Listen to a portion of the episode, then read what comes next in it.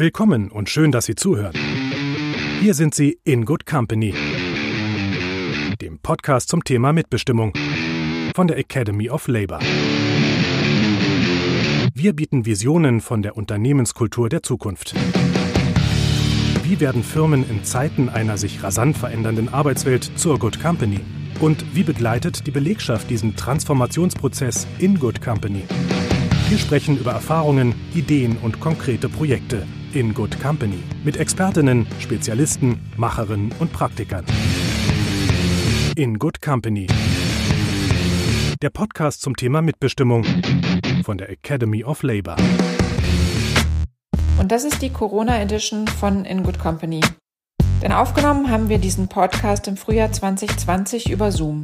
Das erklärt die manchmal etwas heilige Tonqualität. Ich heiße Tanja Jacquemin, bin von der Academy of Labor. Und jetzt geht's los. Und heute spreche ich mit Tim Leberecht. Hallo Tim. Hallo, freue mich. Tim, du bist Berater, Autor und Speaker. Du kommst ursprünglich aus dem Marketingbereich und hast lange Zeit im Silicon Valley gelebt und gearbeitet. Und äh, in erster Linie möchte ich gerne mit dir über deine Bücher sprechen. Du setzt dich ja ein für einen neuen Humanismus in Wirtschaft und Gesellschaft vor dem Hintergrund des Wandels. Dabei geht es dir um die Gestaltung menschlicherer Kulturen in Unternehmen. Ich komme ja so aus dem gewerkschaftlichen Bereich. Das interessiert mich natürlich ganz besonders. Und in deinen Vorträgen und Büchern, die ich gesehen und gelesen habe, suchst und findest du Ansätze, wie sich Menschen eigentlich noch von Maschinen unterscheiden und was die Stärke der Menschen ausmacht. Und mir ist aufgefallen, dass du dabei immer wieder auf die vermeintlichen Schwächen der Einzelnen zurückkommst und die quasi als Stärke darstellst. In deinem Buch Business Romantiker führst du hier unter anderem die Fähigkeit des Menschen anzuleiden, traurig zu sein und auch Geheimnisse zu haben. Und du empfiehlst da jedem, sich eine gewisse Romantik zu bewahren. Was ist denn für dich genau ein Business-Romantiker und warum sollte jeder versuchen, das ein Stück weit zu sein? Zunächst mal vielen Dank für diese schöne Lesart meines Buches Business Romantiker. Das freut mich, das so formuliert zu hören, dass du sagst, dass ich das Menschliche der Menschen im Vergleich oder im Wettbewerb mit der Maschine vor allem auch an den Schwächen des Menschen festmache. Das ist, glaube ich, eine richtige Beobachtung. Und das ist schön so zu hören. Und was sind die Schwächen des Menschen? Was macht den Menschen wirklich menschlich?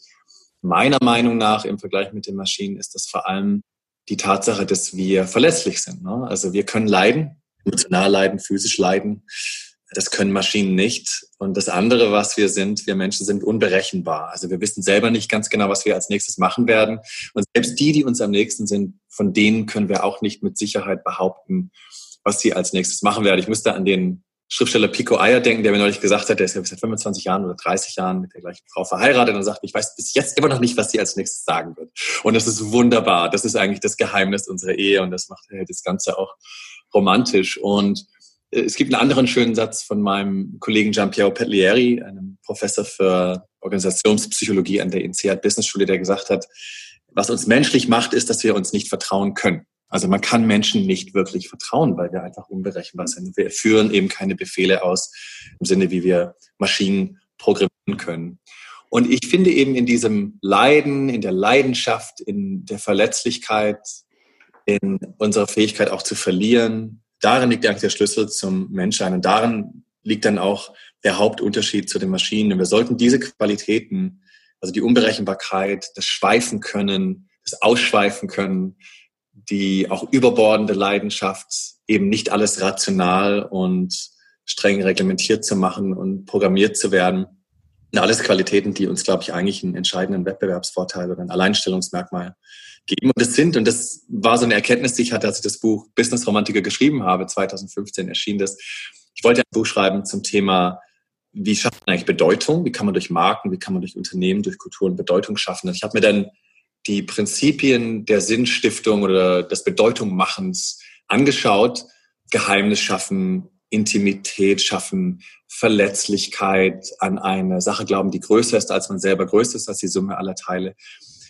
Irgendwann fiel mir dann auf, dass das alles romantische Qualitäten und Prinzipien sind. Und es ist mir wirklich wie Schuppen von den Augen gefallen, dass ich gemerkt habe, ah, Klar, ich bin Romantiker. Das hätte ich so vorher vielleicht nie formuliert. Das fand ich auch immer einen etwas schwierigen Begriff, weil man ja auch gerade im deutschen Sprachgebrauch dann oft etwas verspottet wird und sagt, ach du Romantiker und romantisiert doch jetzt das mal bitteschön nicht. Und das ist ja eine romantische Sicht der Dinge, die ja im Business überhaupt nichts zu suchen hat.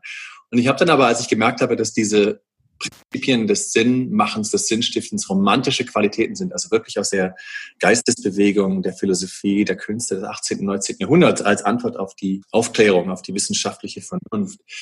Das alles Qualitäten sind, die jetzt wieder extrem relevant sind, gerade vor dem Hintergrund einer Entzauberung durch künstliche Intelligenz, durch Automatisierung, einer Quantifizierung und Mechanisierung der Welt. Und dann habe ich den Titel des Buches, als ich dabei war, das Schreiben umbenennen und bin voll auf dieses Business Romantik gegangen, weil ich diesen Widerspruch zwischen Business und Romantik und diese Provokation, die das ja darstellt, ich fand das dann unheimlich spannend. Und also ein Business Romantiker ist jemand, der eben diese beiden scheinbar gegensätzlichen Pole ausleben kann, der auf der einen Seite rational handeln kann, der natürlich auch gewisse Konventionen, Paradigmen der kapitalistischen Marktwirtschaft versteht und auch handhabt, aber auf der anderen Seite sich immer noch Platz gönnt, eine objektive Datenwahrheit auch zu ignorieren, dem Gefühl zu folgen, der Intuition zu folgen, wilde Träume zu haben, große Visionen zu haben, immer auch daran zu glauben, dass es noch eine andere Wahrheit gibt, eine andere Welt, eine andere Perspektive, die vielleicht etwas tiefer liegt oder die auch widersprüchlich ist zu dem, was sozusagen immer in dieses enge Korsett der Unternehmenslogik gepackt wird. Und darum ging es dann mit dem Buch und das sind so die Kernmerkmale eines Business-Romantikers. Du kommst ja so aus dem ganz klassischen Bereich, so wie ich das äh, gelesen habe, aus dem Marketing und Silicon Valley ist ja auch sehr bekannt für Innovation, für die neue Arbeit. Dein Ansatz mit dem Romantiker hat ja eher so was Philosophisches. Würdest du dich auch ein Stück weit als Philosophen bezeichnen? Also das finde ich sehr schmeichelhaft. Also nein, also ich bin Unternehmer. Ich sehe mich eher als Künstler, weil ich auch durch das House of Beautiful Business, also diese Community, diesen Think Tank, diese Plattform, die wir geschaffen haben mit den ganzen Veranstaltungen, die da dranhängen, eigentlich eher so künstlerisch ausdrücken und das eher als eine künstlerische Arbeit sehen, aber Philosoph, nee, das glaube ich nicht. Ich finde auch, selbst Autor oder Schriftsteller oder Schreiber finde ich auch im Grunde ein Prädikat, das man sich, glaube ich, erst verdienen muss. Also ich habe Höllenrespekt vor Leuten, die ihr Leben, das tue ich nicht, die ihr Leben damit bestreiten, Bücher zu schreiben, die von dem geschriebenen Text leben müssen, die sich sieben Jahre lang, wie das ein Freund von mir gemacht hat, hinsetzen und eine Biografie verfassen.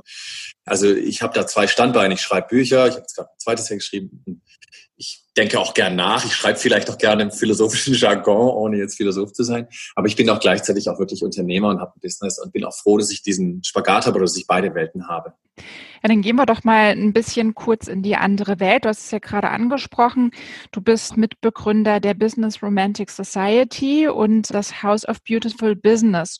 Da sagst du, dass ihr in diesem Netzwerk versucht, Produkte, Services und Businessmodelle zu kreieren, um, und da zitiere ich jetzt das Englische, to make business more beautiful.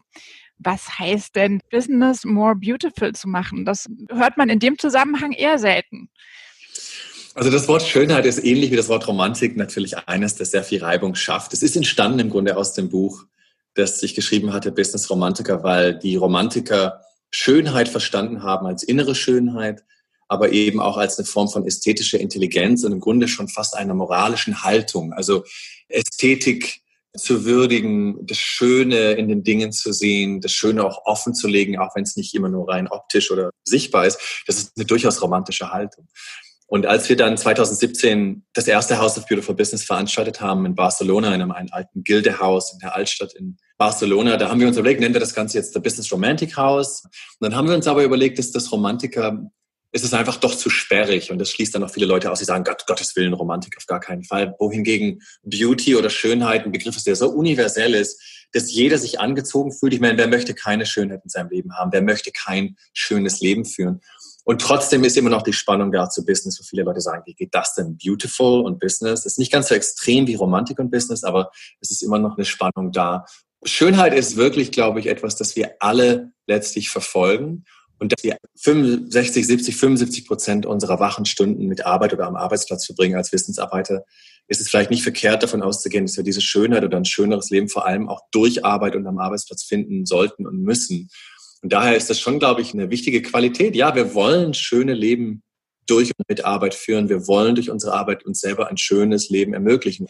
Das Interessante an dem Begriff Schönheit ist, dass er natürlich absolut unquantifizierbar ist. Also dass er dadurch alleine schon eigentlich dem entgegensteht, was sozusagen die Binsenweisheit von Business ist, dass man nämlich nur das managen kann, was man messen kann, was übrigens nicht stimmt, meiner Meinung nach. Wir managen alle wesentlich mehr, als wir messen können, jeden Tag.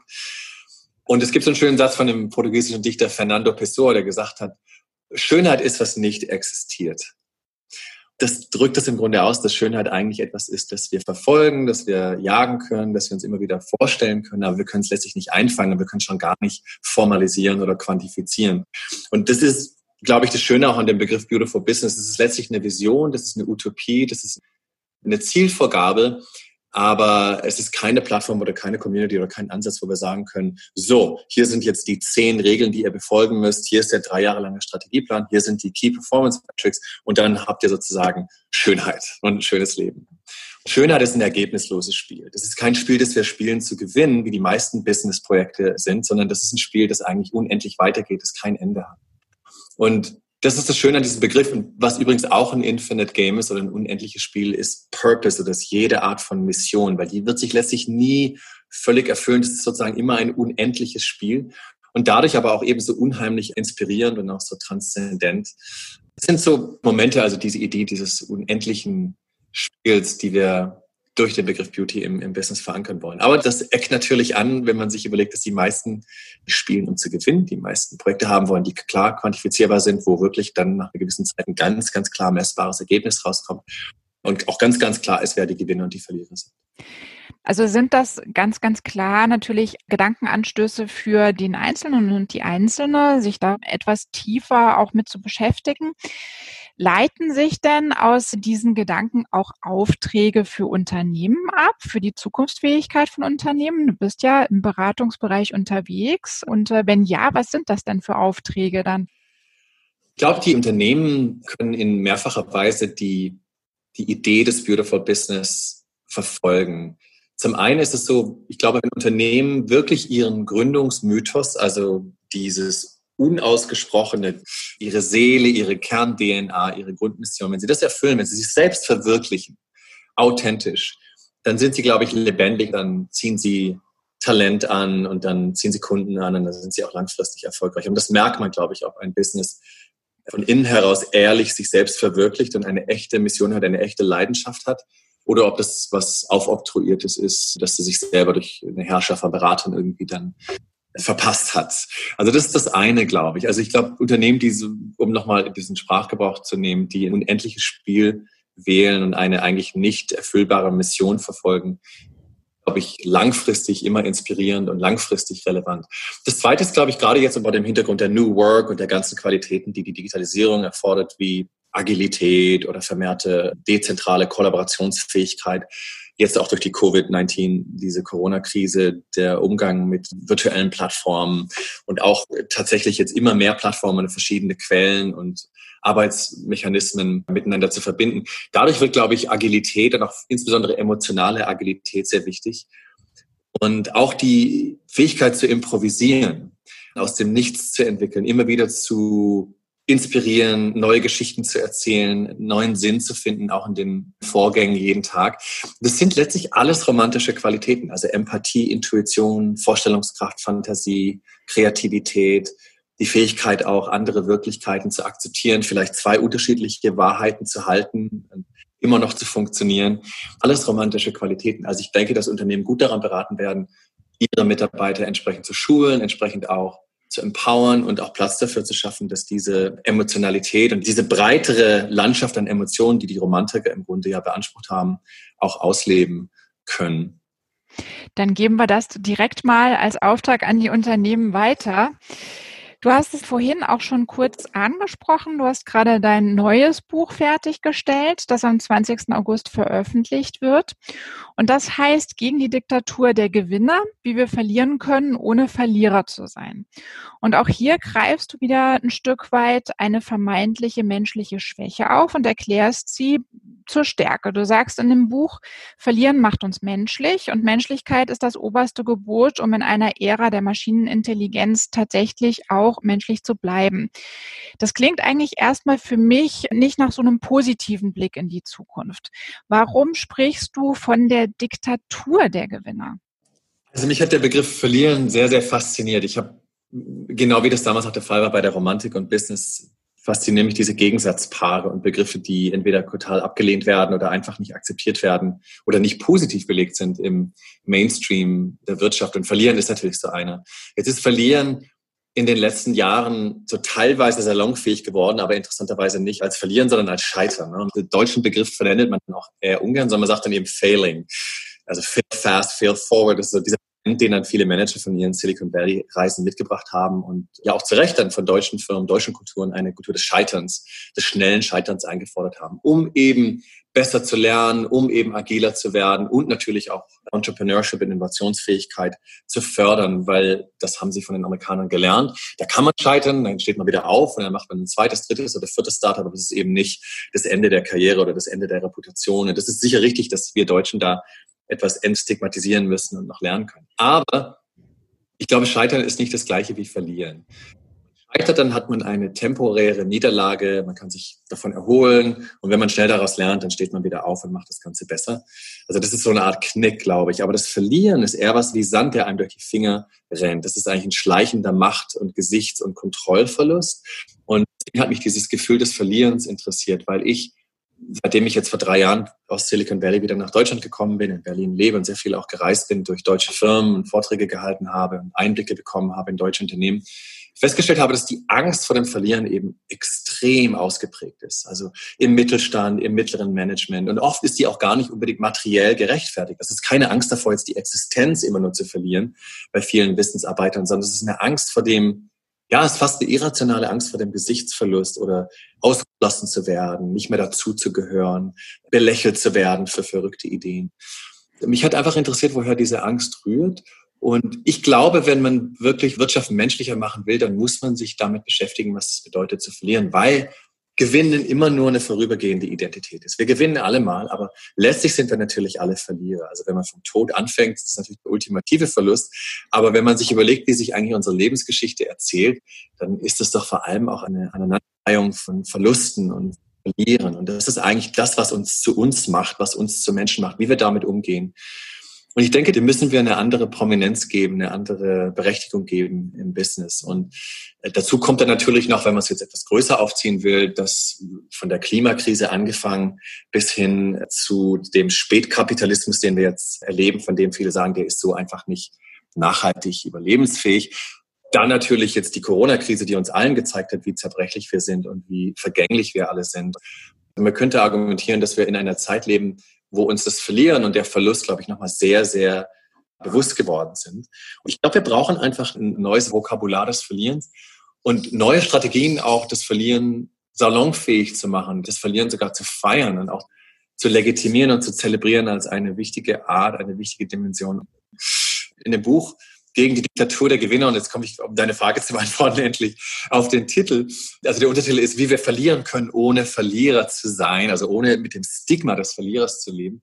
Und deswegen eine Diktatur, weil ich denke, dass dieses Prinzip des Gewinnens so uns eingetrichtert wird von Kindesbeinen an, dass wir nur spielen, um zu gewinnen, dass man eben nicht verlieren darf.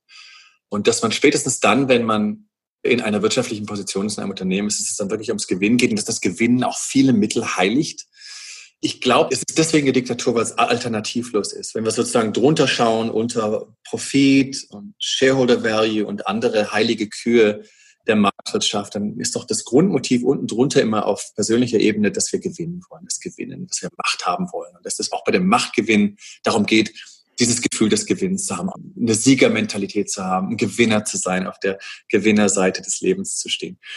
Ich glaube, gegen diese Diktatur dass das die einzig mögliche Art ist, Karriere zu machen, dass es die einzig mögliche Art ist, sein Leben zu bestreiten. Da müssen wir, glaube ich, aufbegehren. Vor allem, weil uns immer mehr bewusst wird, das haben wir jetzt auch gesehen durch die Proteste in den USA nach dem Tod von George Floyd und die also wirklich jetzt ja doch sehr breite Bewegung gegen soziale Ungerechtigkeiten, dass wir, die wir Gewinner sind, dass wir natürlich gewinnen auf Kosten von anderen die verlieren. Und ich glaube, das ist uns jetzt sehr viel bewusster geworden. Wir müssen einfach eine Gesellschaft schaffen, in der wir alle gute Verlierer sein können und wo die Spaltung zwischen Gewinnern und Verlierern nicht mehr so eklatant ist, wie das gerade der Fall ist.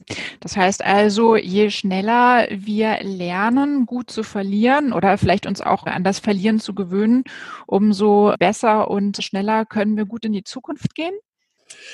Ich denke, dass, dass Gesellschaften, die dem Verlieren gegenüber aufgeschlossen sind, die das wirklich legitimieren, dass die besser aufgestellt sind, weil wir in Zukunft alle mehr verlieren werden. Und ich meine es jetzt gar nicht so fatalistisch. Man kann das auch sehr fatalistisch denken im Sinne von, von Klimakrise oder der Erosion unserer Gesellschaftssysteme, die wir auch schon in einigen Staaten sehen, also Erosion der Demokratie zum Beispiel weltweit. Aber ich meine das auch ganz praktisch am Arbeitsplatz, gerade eben durch die vorhin schon erwähnte Agilität. Also wir werden immer mehr eingehen müssen, schnell und die wieder auflösen müssen. Wir werden zwischen verschiedenen Identitäten wandeln müssen. Wir werden in Netzwerken denken und handeln müssen. Wir werden Prozesse schnell wieder aufgeben müssen, die wir vielleicht vor kurzem erst erlernt haben. Ständig müssen wir uns neu erfinden. Das bedeutet, dass wir eigentlich ständig loslassen müssen und dass wir auch damit leben müssen, dass wir die Kontrolle verlieren oder vielleicht sogar nie hatten, dass diese ganzen Managementpläne und Strategiepläne, die wir mühsam erarbeitet haben, die uns diese Illusion von Kontrolle gegeben haben, eigentlich obsolet sind. Und das Wichtiger ist, dass wir improvisieren können, dass wir uns damit abfinden, dass wir ständig verlieren und dass wir uns immer wieder neu erfinden, jeden Tag, jede Woche, jeden Monat. Also ich glaube, das Verlieren ist wirklich eine, also ganz praktisch auf die Performance am Arbeitsplatz bezogen, eine Schlüsselkompetenz der Zukunft. Und es ist wert, dass wir Strategien für Verlierer Mhm. Ja, du gehst ja sogar so weit in deinem Buch, dass du sagst, die viel genannte Digitalisierung, Transformation in den Unternehmen ist eigentlich gar nicht die große Herausforderung der Zeit, sondern tatsächlich, dass wir in einer Verlustgesellschaft leben. Wie können wir denn deiner Meinung nach damit umgehen? Die Digitalisierung ist natürlich wichtig, wobei ich vielleicht etwas spöttisch sagen kann, dass das einzige Land, das immer noch von Digitalisierung redet, ist ja Deutschland. Also das ist irgendwie kein Thema in anderen Ländern. Da wird das halt gemacht, beziehungsweise das wurde schon vor Jahren einfach erkannt als das neue Gebot der Wirtschaft. Und hier sind wir immer noch am Digitalisieren. Wir sind natürlich mitten in einer digitalen Transformation. Aber was mich stört an den Digitalisierungsinitiativen, die ich hierzulande oft sehe, ist eben, dass die dann letztlich doch alle auf Effizienzgewinne, auf Optimierung abstellen aber dass oft dabei verkannt wird, wie wichtig Kultur ist, dass äh, Emotionalität da keine Rolle spielt, dass äh, unsere Möglichkeit überhaupt mitzugehen und die Folgen, die das für uns Menschen bedeutet, eigentlich oft dabei nicht mitgedacht werden. Also ich habe viele Digitalisierungsinitiativen verfolgt und gesehen und die sind oft nach dem gleichen Muster gestrickt. Und da geht es eben darum, Technologien kennenzulernen, die Effizienzen und Optimierungsgewinne darzustellen und dann relativ schnell oft auch wirklich, also sozusagen von oben herunter dann einen Wandel zu erzwingen. Und das ist natürlich oft schwierig, weil Menschen Angst davor haben, ihr Verhalten zu ändern. Und weil, glaube ich, die Wirkung von Digitalisierung oft einfach zu sehr begrenzt wird auf dieses reine Effiziente und auf diesen Optimierungsgedanken. Das stört mich so ein bisschen daran. Ich glaube, dass wir uns ganz offen damit auseinandersetzen sollten, was wir auch verlieren, wenn wir digitalisieren und was dann eben auch Automatisierung bedeutet und wie wir Menschen noch eine Rolle spielen können und wie wir umgehen mit Robotern, wie wir umgehen mit künstlicher Intelligenz mhm. als das jetzt einfach nur als einen, sozusagen einen unweigerlichen Fakt akzeptieren zu müssen. Du greifst in deinem Buch auch ein anderes großes Schlagwort auf, nämlich das Thema Gleichstellung. Das interessiert mich persönlich natürlich auch sehr. Du zitierst da Christina Lunz, das ist die Mitgründerin und Deutschlanddirektorin des Center for Feminist Foreign Policy in Berlin. Und die sagt, je eher also Gesellschaften bereit sind, Frauen zu unterdrücken, desto eher wird Gewalt gegenüber anderen Staaten als valide Handlungsoption angesehen. Oder um das umzudrehen, Staaten agieren umso friedlicher, je gleichgestellter Frauen in ihnen sind. Lässt sich das auch auf die Führungsstruktur von Unternehmen übertragen? Also ich halte das für hochinteressant. Ich habe Christinas Rede damals bei uns im Haus um Beautiful Business mit großem Interesse verfolgt und auch das gelesen, was du jetzt gerade zitiert hast. Und ich zitiere sie auch in dem Buch. Das ist auch, glaube ich, eine unbestrittene Tatsache, dass das genauso ist. Ich denke, das kann man übertragen auch auf Führungsgremien von Unternehmen. Ich bin so ein bisschen vorsichtig damit, das zu gendern. Also ich glaube, es geht jetzt nicht so sehr um Männer und Frauen. Aber was ich sehe, ist auf jeden Fall eine Feminisierung von Führungsqualitäten. Das ist völlig unabhängig davon, ob das Männer sind oder Frauen. Äh, es ist für mich völlig eine Frage, dass feminine Qualitäten wie zum Beispiel Empathie oder auch Mehrdeutigkeit zu ertragen oder auch mit, sagen wir mal, Sachverhalten zu leben, die jetzt keine schnelle Lösung erzwingen können, dass das alles Qualitäten sind, die gemeinhin als feminin betrachtet werden. Und ich glaube, die sind sehr wichtig, wenn wir uns anschauen jetzt ja, wie sich Länder jetzt, die von femininen, sagen wir mal, Personen geführt werden, haben, stehen ja auch in der Corona-Krise durchaus besser da. Und schon interessant, dass zum Beispiel die Bürgermeisterin von Barcelona, Ada Colau, mit Stolz von sich behauptet, dass sie nicht immer eine Lösung hat und dass sie auch völlig okay damit ist, dass jemand mal sagt, ich weiß es einfach nicht. Ich muss mir da erst Gedanken machen, ich bin nicht eine der Politikerinnen oder einer der Politiker, die sofort eine griffige Lösung hat ich glaube, die Fähigkeit, sich zu entschuldigen, ist auch etwas, das uns gut zu Gesicht stehen würde, eben nicht immer Recht haben zu müssen, nicht immer gewinnen zu müssen, sondern auch einfach mal anzuerkennen, ich lag falsch damit oder ich habe mich geirrt und ich entschuldige mich. Ich finde auch Jacinda Ardern, die neuseeländische Premierministerin, sagte neulich, dass man durchaus auch durchsetzungsfähig sein kann und stark sein kann und seine Interessen vertreten kann und gleichzeitig freundlich und warmherzig und gütig sein kann, dass sich das eigentlich nicht ausschließt.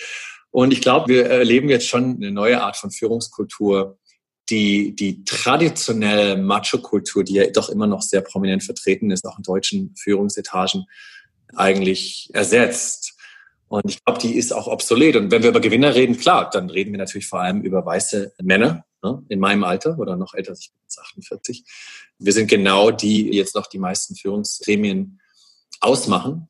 Es gibt zahlreiche Studien, die natürlich einen positiven Zusammenhang herstellen zwischen Diversität und Unternehmensperformance. Also das ist, glaube ich, unbestritten. Und wir gut daran tun, mehr feminine Qualitäten in Führungsverhalten zu holen. E-, egal, ob das, ne, also natürlich macht man das auch dadurch, dass man einfach mehr Diversität schafft und auch mehr Frauen natürlich überhaupt dafür Gleichbestimmung sorgt. Aber ich glaube, grundsätzlich geht es um die Feminisierung von Politik, eine Feminisierung von Führungsverhalten und eine Feminisierung von Unternehmenskultur.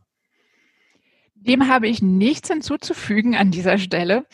Veränderung insgesamt bedeutet verlieren. Das hatten wir ja auch jetzt schon ein paar Mal angesprochen wir beschäftigen uns ja ganz, ganz viel natürlich mit den beschäftigten Menschen in den Unternehmen, die momentan mit sehr, sehr großen Herausforderungen konfrontiert sind, sei das durch die Digitalisierung, durch den Wandel in der Gesellschaft, durch die Veränderung von Produkten und so weiter. Was kann man denn diesen Menschen und unter diesem Slogan Veränderung bedeutet auch verlieren und verlieren äh, kann man auch positiv gestalten? Was kann man den Beschäftigten denn da vielleicht mitgeben auf ihre Reise? Ehrlichkeit kann man denen mitgeben, glaube ich. Und ich habe natürlich gut reden. Ich weiß, dass es viele Existenzen gibt. Und ich habe auch Menschen interviewt für mein Buch, von Obdachlosen bis hin zu Menschen, die wirklich aus der Mittelschicht runtergerutscht sind, ne, ins Prekariat.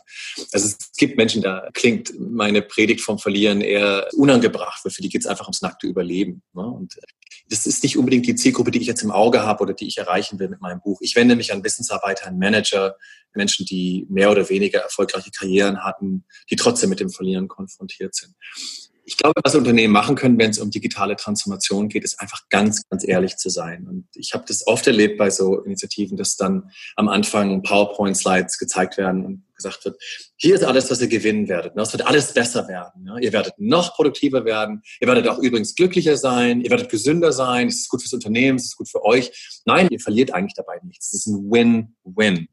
Immer eine Riesenlüge. Also dieser Begriff Win-Win, der sollte einen immer sehr misstrauisch machen. Menschen sind viel zu smart in der Regel, um das nicht zu durchschauen. Und ich glaube, es wäre einfach toll, wenn Führungskräfte und Unternehmen, und es ist ja auch so, dass das einige machen, auch ganz ehrlich, sich hinstellen würden und sagen, ja, es ist einfach so, dass uns die und die Marktgegebenheit oder die gesellschaftliche Veränderung oder technologische Veränderung in diesem System dazu zwingt, und die Veränderung anzustoßen. Wir wollen da mitgehen, wir sind neugierig, wir müssen das teilweise machen.